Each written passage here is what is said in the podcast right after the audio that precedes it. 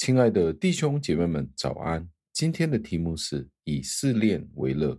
经文出自于雅各书一章二节，经文是这样说的：“我的弟兄们，你们遭遇各种试炼的时候，都要看为喜乐。”感谢上帝的话语。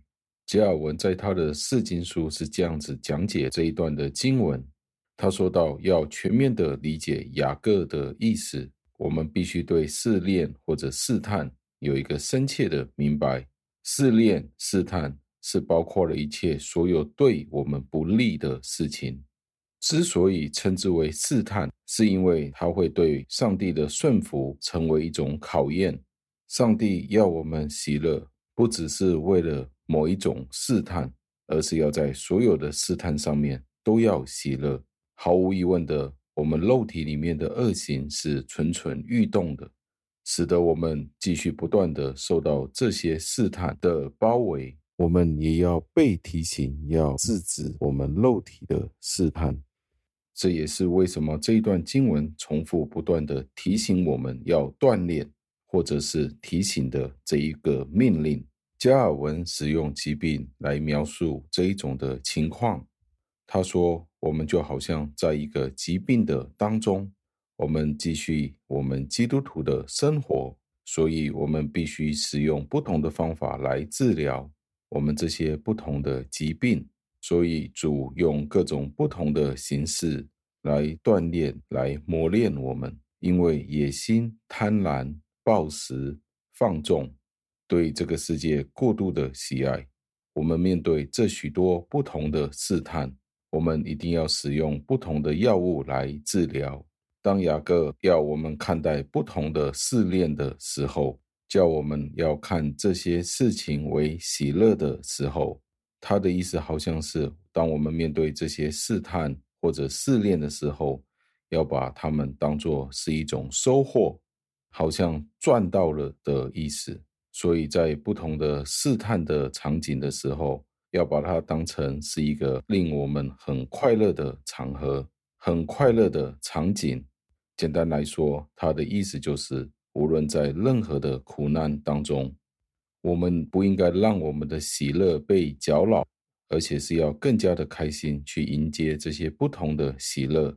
因此，它不是单单的叫我们面对这些事情，要好好的冷静的面对。面对逆境的时候要镇静，不是这样子的，是要我们面对这些不同试探的场合的时候，叫我们要喜乐。这种喜乐是只有信徒们感到痛苦的时候可以得到的原因。当然，我们的本性不是如此。自小我们被培养，当我们遇到试炼或者试探的时候，会使得我们哀伤难过。就算是基督徒，没有一个人。可以凭着他自己的能力，而可以不感到忧伤或者痛苦的，因为我们都会感受到那一种在我们当中的邪恶。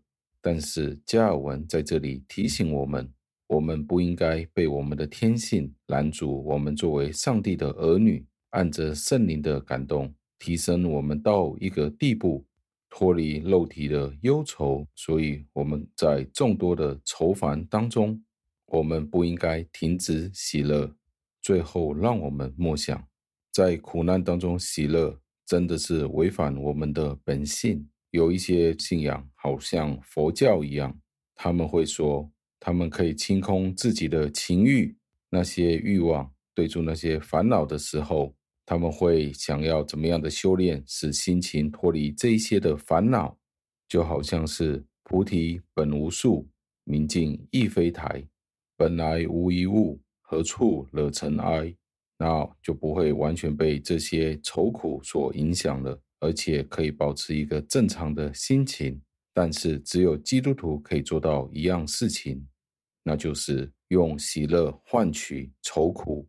只有信徒可以借着圣灵的能力做到这样子的事情。也只有在圣经里面提到，我们要用喜乐去对抗我们所经历的一切苦难。